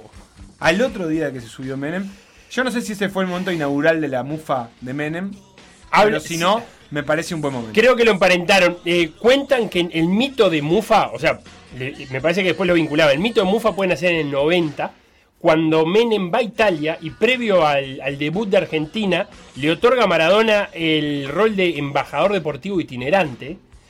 Y al otro día Argentina pierde el partido inaugural, 1 a 0. Y luego volvería a Italia, Menem, a ver qué otro partido, la final. ¿Y qué pasa? Pierde Argentina. A partir de ahí nace lo de Mufa, que cuentan, por, las- por lo que estuve leyendo y por lo que estuve escuchando eh, de Radio Argentina, a él le afectaba muchísimo eso de Mufa. En la interna, no, te lo, no lo. Para afuera, medio que no, no se hablaba mucho, pero le afectaba muchísimo. Y cuentan historias maravillosas de, de deportistas tratando de eh, zafar de la mufa que representaba Menem. eh, con cosas como eh, ajos en los bolsillos a la hora de saludarlo, cuernitos, ¿viste? Porque el argentino es muy, muy cabulero. Cuernitos cuando lo veía, o sea, la contramufa que trataron de hacer todos los deportistas que se cruzaban con Menem en ese camino. Claro, no, lo interesante es que eso se trasladó hasta lo popular y hoy por hoy es bastante común que en Argentina, eh, cuando alguien lo menciona, eh, primero, yo recuerdo patente, la época en que no se mencionaba, y después que cuando se mencionaba, quien lo mencionaba e incluso quienes estaban alrededor procedían a tocarse un testículo o un seno Algo de madera. como forma de ahuyentar eh, la, la fortuna que traía ese nombre asociado. es raro ver un nombre que llegue hasta, hasta ese punto. Eh, el vínculo de Menem siguió, por ejemplo, in- inició el primer encuentro de los famosos, que fue una fecha de rally donde él Sí. había competido de forma oficial en, en- en el 80, en, en los 80. eh, hizo una carrera donde se terminó subiendo junto a Lole Reutemann, Reutemann que había sido Sí. piloto de Fórmula 1 argentino. eh, hizo eh, un- una- unas carreras con él eh, y no solo eso, después eh, Lole Reutemann terminó siendo gobernador de la provincia de Santa Fe y senador, dos veces gobernador y senador nacional en varias oportunidades, en una carrera política que impulsó Menem, que generaba esto con los deportistas. Eh, eh, era tan su admiración por el mundo del deporte que más allá de, la- de las características que tuvieran, los trataba de usar en su carrera política. Acá tenemos lo mismo, Perón tuvo a Fangio y Menem hizo también un esfuerzo grande para que la Fórmula 1 volviera a Argentina, que de hecho volvió, ¿no? Esos años se, corrió en Argentina. Y déjame decirte con respecto al automovilismo, eh, a Menem en un momento le regalan una Ferrari, de esta rosa, un, un empresario que buscaba la concesión de una autopista y que él, Menem, contaba con orgullo que había puesto, había puesto ese auto a 190, 200 kilómetros por hora yendo a, Mar del Plata. Eh, o sea que también le gustaba la velocidad. Eh, después eso, el, episodio de la Testa Rosa terminó siendo, la, Ferrari terminó siendo re- rematada porque bueno, a los presidentes regalarle cosas de mucho valor significa que algo atrás uno quiere. sí, sí, di- digamos que sí. La, el Gran Premio de Argentina volvió con Menem del 95 al 98. Fueron cuatro grandes premios. eh, con figuras de aquel tiempo, en una Fórmula 1 que todavía estaba bastante emparentada a ese clima de fiesta eh, que trataba de, de instalar Menem, una Fórmula 1 que venía de los 80 de la época de, de los Playboy de la Fórmula 1, de, de- del lujo y de, y de, de los pilotos que fumaban y que tomaban y que salían Y chicas de en las poca ropa con, con las vueltas. Claro, esa la Fórmula 1 bandera. todavía mantenía algo de eso y por eso a Menem también le interesaba eh, que pudiera estar presente.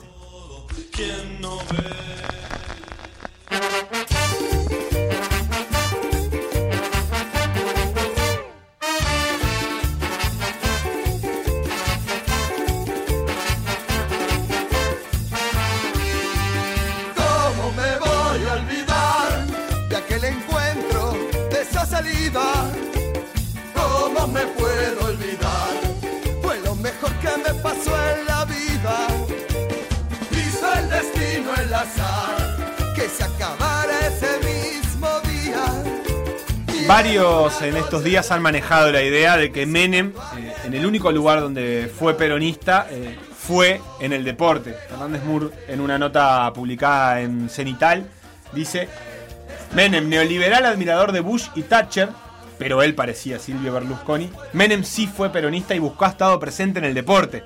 Eh, en el marco de una nota que evidentemente es muy crítica con la gestión de Menem, de Menem eh, se entiende que ese ese afán de protagonismo le terminó brindando al deporte algunas cuestiones. Es decir, esta, esta idea menemista de fiesta y de popularidad y esa, esa característica ególatra de Menem de querer estar con sus ídolos y de aparecer él y de jugar él, no, no de ir a saludarlos, ¿no? sino de ir él a jugar, terminó haciendo que el deporte encontrara recursos en una Argentina que poco a poco se iba quedando sin recursos para un montón de áreas este, muy importantes. De hecho, en esa época Argentina eh, pasó, por ejemplo, de, de la educación nacional a la educación provincial para pasarles eh, la responsabilidad de la educación a las provincias porque el Estado-Nación no quería hacerse cargo. Sin embargo, el deporte cada vez contenía, eh, tenía más recursos. Claro, cuenta también en esa nota Fernández Moore de, lo- de los tres secretarios de deporte que pasaron durante la, la presidencia de, de Menem. Eh, en el primero de ellos eh, se creó el CENAR, ¿no? El Centro de, de Alto Rendimiento. Galmarini. Galmarini. eh, Más que se creó, se refundó, diría yo. Bien. El CENAR es, es anterior, pero hubo una reconstrucción absoluta del CENAR, que es el Centro Nacional de Alto Rendimiento del Deporte Argentino, y que es, Facu, vos dirás, pero uno de los ejemplos, digamos, de la región, o por lo menos el, el gran eh, lugar de identificación del deporte argentino de post-2000. Claro, sobre todo más allá de las comparaciones que se pueden establecer con otras regiones, es el, lugar que es casa del deporte argentino y de los grandes logros del deporte argentino. Te diría sobre todo de, de sus selecciones más renombradas, como las Leonas o como la selección argentina de básquetbol, eh, que encontraron ahí un espacio de desarrollo, o sea, tanto en sus etapas juveniles como en sus momentos de concentración con selecciones mayores, todos se sienten muy apegados a, a esas instalaciones que tenían canchas, que tenían eh, comedores o que tienen. eh, nada, porque va y viene el cenar, ¿viste? De repente eh, un año se, se- actualmente se rumorea con que se va a vender y después sigue, sigue vigente.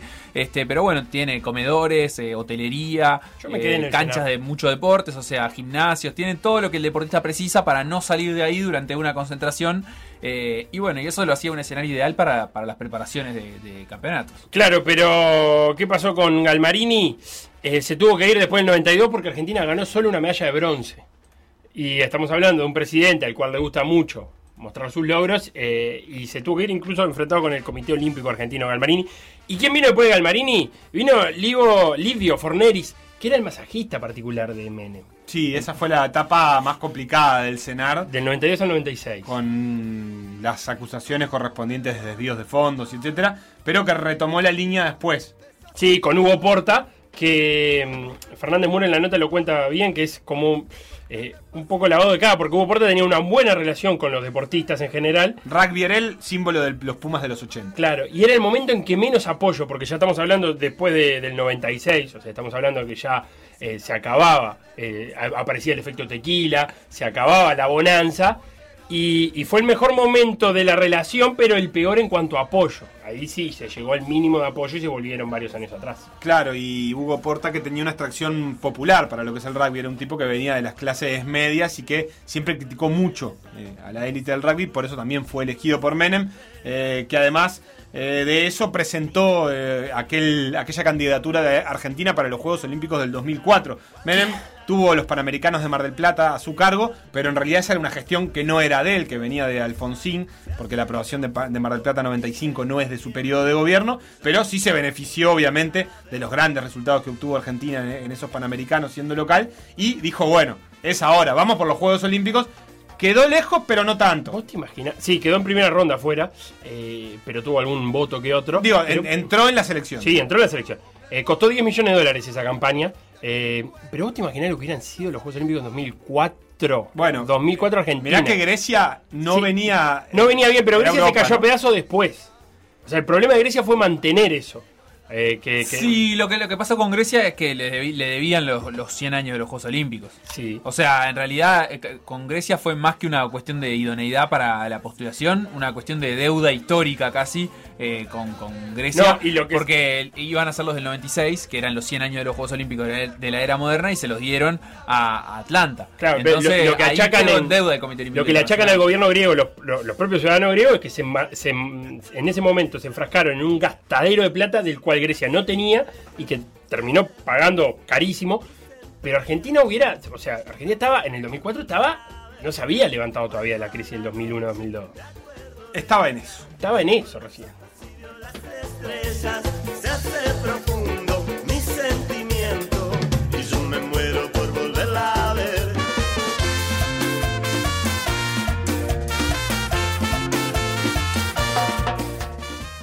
Bueno, unas palabritas sobre Enzo Francescoli. Bueno, no vamos a hablar de lo que el significa como jugador de fútbol. Está todo dicho, es eh, uno de los más grandes que pasaron por las canchas de Uruguay y de Argentina, especialmente aquí por Argentina. Hablemos de la persona, el ser humano, excepcional. Un, un hombre maravilloso, un, un jefe de hogar que yo conozco de hace mucho tiempo. Tiene una familia de un nivel impresionante y eso es lo que hay que valorar en la vida. El deportista pasa y deja su, su impronta, pero lo que queda es la persona y el Enzo realmente es excepcional.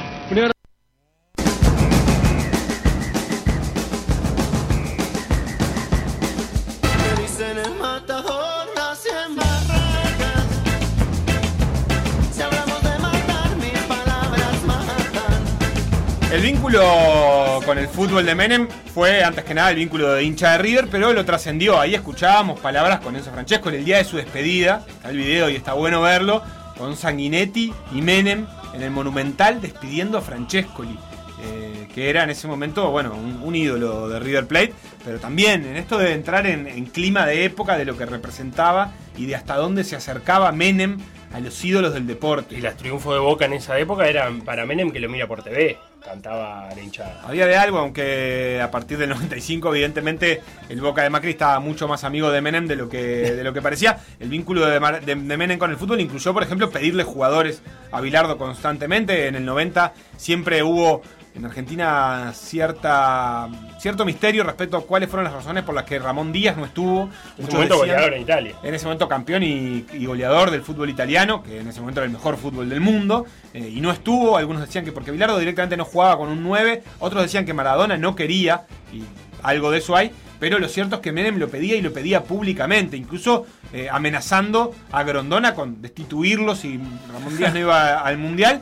Eh, Ramón, Grondona tenía el apoyo de alguien más poderoso que Menem, que era la FIFA, y Sí. Joao Belange, que le decía, si tú te metes con la AFA, tú no vas a ir a jugar al Mundial, y Menem no se podía permitir eso. Entonces, en esa lucha de, de egos y corrupciones y acomodos, eh, se entretejía esa realidad de los 90 del fútbol argentino, que igual Menem la aprovechó, porque cuando volvió el equipo subcampeón del mundo eh, argentino, dijo, no, si Alfonsín lo subió al balcón en el 86, yo lo subo, aunque hayan salido segundos, y fueron al balcón los jugadores. Sí, luego vendría el pedido de, de, de Pasarela, entrenador para la selección argentina. Él lo postulaba, él tiene que ser el entrenador.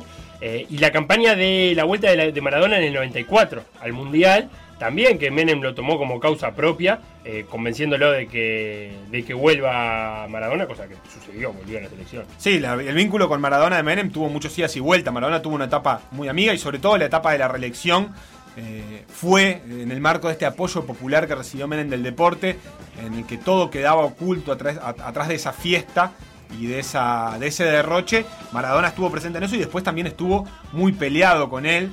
Eh, sobre todo en la segunda parte de, la presidencia, nunca quedó claro cuáles fueron los idas y vueltas que hubo en ese vínculo. Maradona llegó a ser parte de la campaña Sol sin drogas eh, en el 96, cuando Maradona ya había pasado la primera etapa del, doping, pero en el 97 eh, sufrió y mucho con, el- con su nuevo doping, lo que a la larga terminó ocasionando su retiro, y también siempre quedó la sospecha de qué pasó aquel día que Maradona fue detenido y que la, la prensa llegó antes que la policía a su apartamento. Que siempre se dijo que esa orden había venido de algún lado a los medios de que tenían que estar ahí cubriéndolo. El vínculo de Menem con el fútbol avanzó, obviamente, también por el camino de las privatizaciones, el que fue el gran sello de Menem, que fue el encargado de sostener Mantener Estado. este, este periodo de fiesta y que nos parece interesante de, de contar esta historia tiene que ver con eso, con reflejar cuál era el clima que se vivía en aquella época a nivel popular y que le permitió a Menem ser reelecto eh, y que tenía que ver con la venta de las empresas públicas y con ese dinero sostener ese nivel de consumo argentino y ese uno a uno del peso y del dólar que no tenía que ver con las capacidades propias que estaba generando a nivel productivo y eso se trasladó también a los clubes. La gran obsesión de Menem eh, durante ese periodo, o una de las grandes obsesiones con el fútbol, fue transformarlo en un negocio privado. Fue el desembarco de la televisión de pago en Argentina. La verdad es que no se puede achacar exactamente a Menem la llegada del cable o del fútbol pago, es un fenómeno que lo trasciende un poco, pero Menem fue el que lo impulsó. Cuentan que TIC le daba en exclusiva a Menem algunos partidos en un cable que llegaba a la Casa Rosada, a ese nivel llegaba Olivos. a, a Olivos, a la quinta de Olivos. Eh, en Argentina en esa época se vendía pirata un pituto que le llamaban, creo que pituto se Sí, le, se le decía cosa. a, a cosa, que servía para conectar el cable, transformarlo en codificado. Era mecánico el, el funcionamiento, no era digital. Entonces, este, era como un piripicho que llegaba más lejos. Entonces, se vendía en las ferias eh, el pituto ese famoso para conectar el cable y poder ver los partidos pagos. Hay una anécdota que cuenta Robert Parrotino en una nota de tiempo, eh, tiempo argentino o de tiempo sobre una asamblea y dice, eran cerca de 2.000 socios en el gimnasio del Estadio Nueva España, en la ciudad deportiva del Bajo Flores. En la mañana del domingo 20 de junio de 1993, el clima ahí estaba caliente, estaba caliente. Habían volado sillas entre los insultos. Mauricio Macri pagaría 15 millones de dólares a Deportivo Español por el plantel. Mudaría la localía, pasaría a llamarse Mar del Plata Fútbol Club y contrataría como entrenador a César Menotti. lo había acordado con el presidente de Deportivo Español, Francisco Río Seoane, en una reunión en la Quinta de Olivos con Carlos Menem y Julio Grondona. La asamblea terminó con resultado por aclamación, es decir, lo sacaron carpiendo eh, y no se llegó ni a votar porque la gente empezó a gritar a- y a insultar y se votó por, eh, por aclamación el no a la privatización. Macri, a partir de ahí, empezó su sueño de ser presidente de Boca. En aquel momento él decía, bueno, no me dejaron con español, capaz que compro a River y lo mando a la C. Eso decía Macri. Terminó comprando a Boca. Eh, Macri quedó con la sangre en el ojo, no solo de esa, eh, sino de otra asamblea que en la AFA hizo a, a fines del 99 y de vuelta con el apoyo, apoyo total de Menem, perdió una votación 38 a 1 para implementar la figura de las sociedades anónimas en la AFA. Eh, el, el un voto obviamente era el voto de Boca, eh, su voto, eh, los otros 38 estaban en contra. En el periodo del de menemismo se presentaron cuatro proyectos para privatizar los clubes que siempre fueron rechazados. Algunos de esos proyectos incluso los presentó Daniel Scioli, el eh, luego candidato a presidente del kirchnerismo, que en ese momento era muy amigo. Pero este, este metejón de, que, está el año pasado estuvo muy en discusión sobre la privatización de los clubes en Argentina, viene de esa época, de la época menemisma y de Menem barra Macri. Por eso, durante el periodo de gobierno de Macri, se impulsaron algunas leyes que de vuelta fueron rechazadas por unanimidad, como pocos los clubes del fútbol argentino.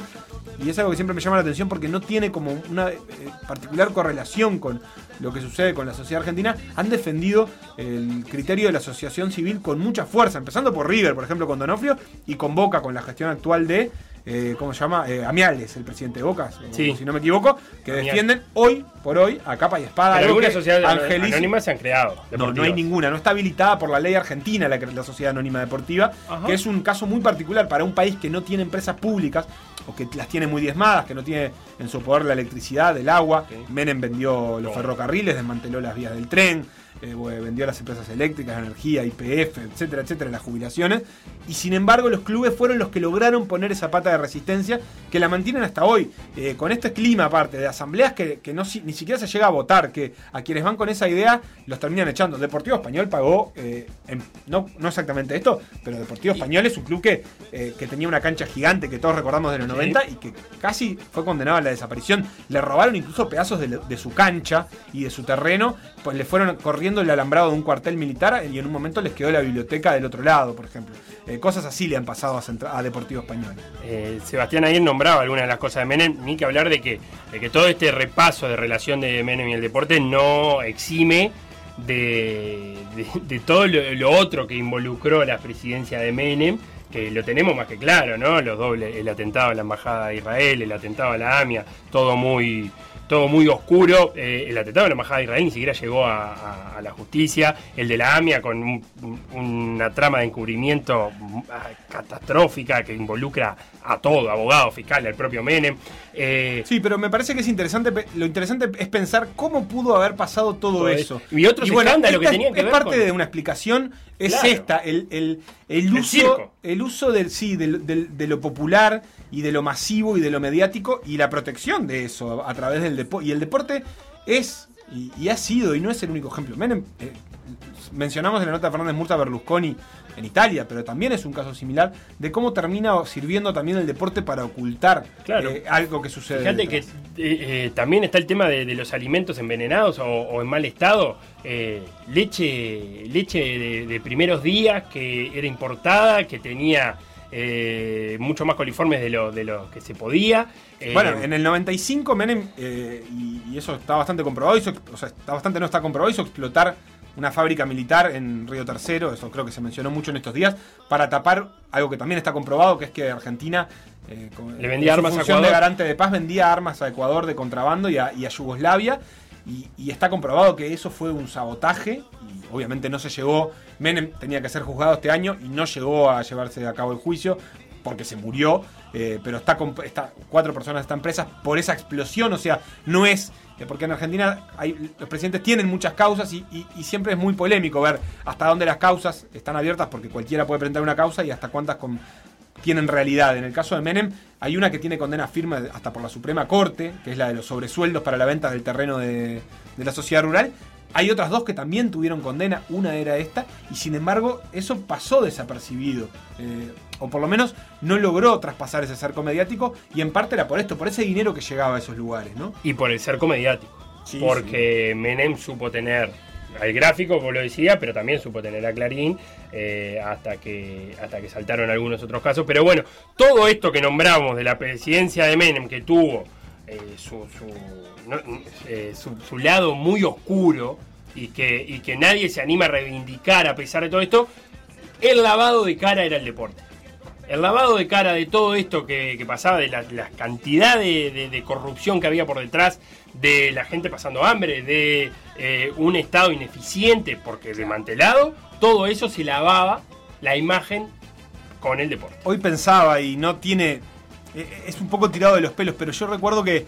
eh, eh, ¿Se acuerdan que Marcelo Araujo en las transmisiones decía la recaudación de los partidos? No sé si ustedes lo recuerdan, hay un gol que bastante famoso que está diciendo la recaudación y Palermo hace un gol en un clásico y dice, la recaudación del partido fue 1.238.900...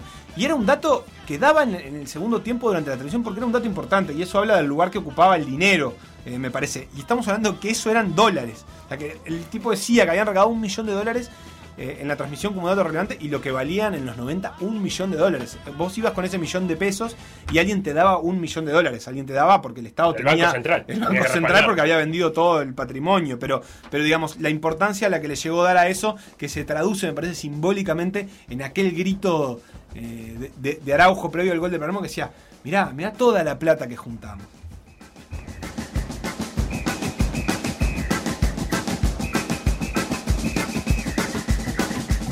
El matador de los 100 barrios porteños No tengo por qué tener miedo, mis palabras son balas Balas de paz, balas de justicia. Soy la voz de los que hicieron callar sin razón. Por un solo hecho de pensar distinto. Ay Dios, Santa Lo que pasó en por decir algo, revivirlo en pda.uy o buscar los podcasts en Mixcloud o Spotify. Si el 2020 te pareció malo, en el verano 2021 hay Por Decir Algo, en vivo, por M24. Glosario del lunfardo deportivo. Por decir algo. Ah, el, cale- el calecitero el que le da la pelota y siempre tiene una vueltita para atrás antes de, de pasarla, por más que tenga un compañero a dos metros. Te hace un enganche para atrás, un rodeo, te para una carga que te dan ganas de matarlo. Ese es el 5 calecitero. Por decir algo. El programa polideportivo de M24.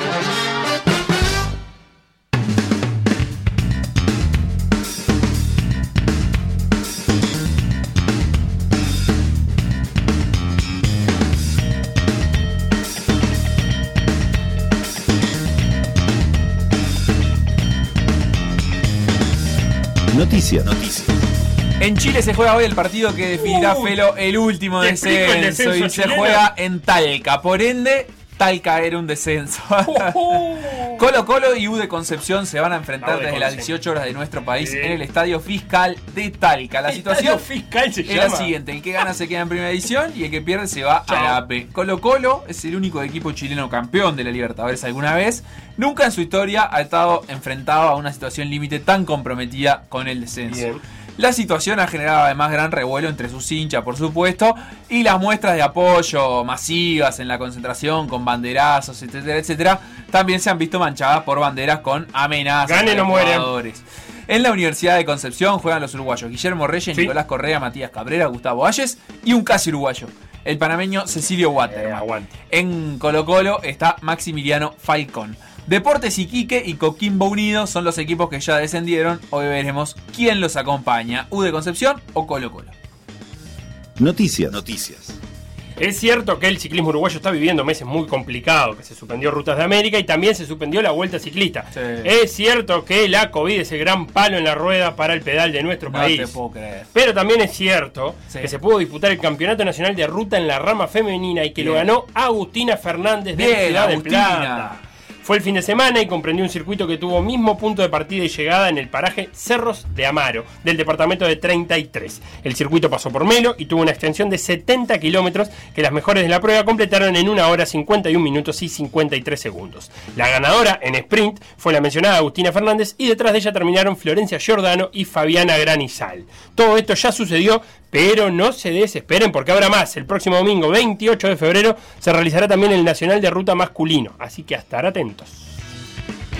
ya me pierdo entre la noche y me resbala tu religión.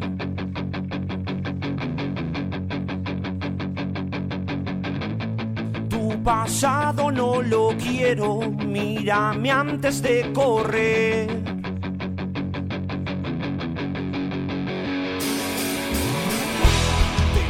La Facultad de la Cultura de la Universidad CLAE Felo abrió Sí. las inscripciones para la quinta edición de la Tecnicatura en Gestión de Instituciones Deportivas, con un renovado diseño curricular y modalidad de estudio acorde a estos nuevos tiempos. Eh, clases online dos veces por semana, una plataforma virtual 24/7 con material de estudio digitalizado, interacción grupal, tutorías personalizadas y encuentros mensuales en Montevideo con visitas a centros deportivos para conocer su gestión y funcionamiento. Está dirigido a profesionales, emprendedores, dirigentes y deportistas que busquen desarrollar sus habilidades de gestión y liderazgo para el desarrollo de organizaciones, empresas y proyectos deportivos. Comienza Felo el 16 de marzo, un mes nada más falta para el inicio de este curso.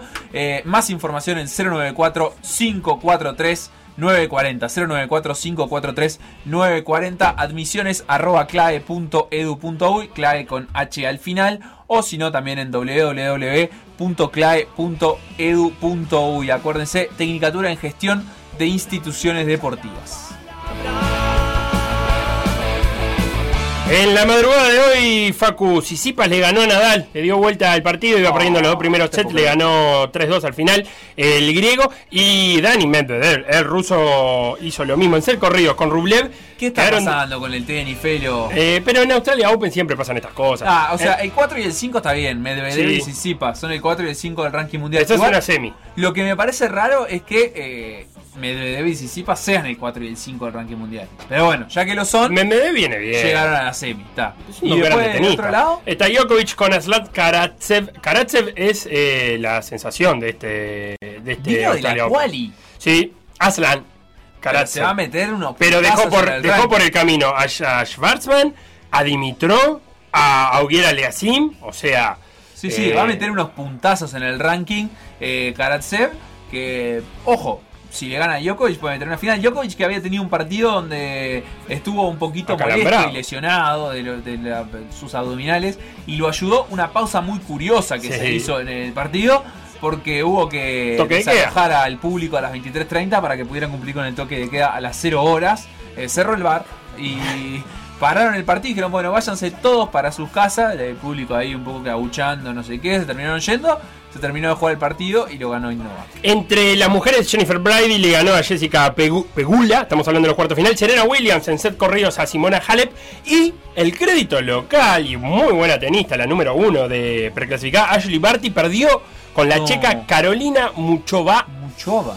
Así que las semifinales quedan por un lado Naomi Osaka, Cereza Williams, partidazo, Cereza Williams, Cereza Serena Osaka. Williams. Eh, y por el otro Carolina Muchova contra Jennifer Brady. Muchova y Brady que no están ni en el top 20, son 25 y 22 del mundo respectivamente. Esto pasa más común en el tenis femenino, pero igual hay una no top 20 que va a ser finalista. Cierro nomás diciéndote que hoy a las 5 de la tarde hay Champions League. Ayer ya sabemos todo, el Paris Saint Germain con Mbappé fulgurante le ganó 4 a 1 al Barcelona de visita y el Liverpool 2 a 0 al Leipzig en Budapest porque hay que jugar ahí por temas de COVID.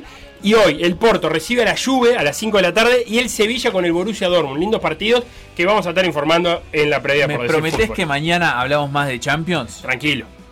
Prometémelo, eh. Eh, seguime, no te voy a defraudar. Dale, ¿a qué hora la previa hoy de por sí fútbol, Feli? 18.30. 18.30. Perfecto, Una hora antes del partido. Sí. Maravilloso entonces. Ah. Hoy eh, tenemos el partido a partir de las 19.30 y la previa a partir de las 18.30 para este Cerro Largo Peñarol.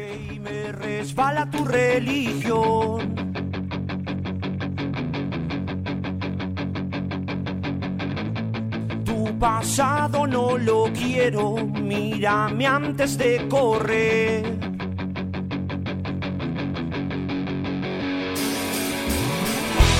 Te enfrentaste a esta bestia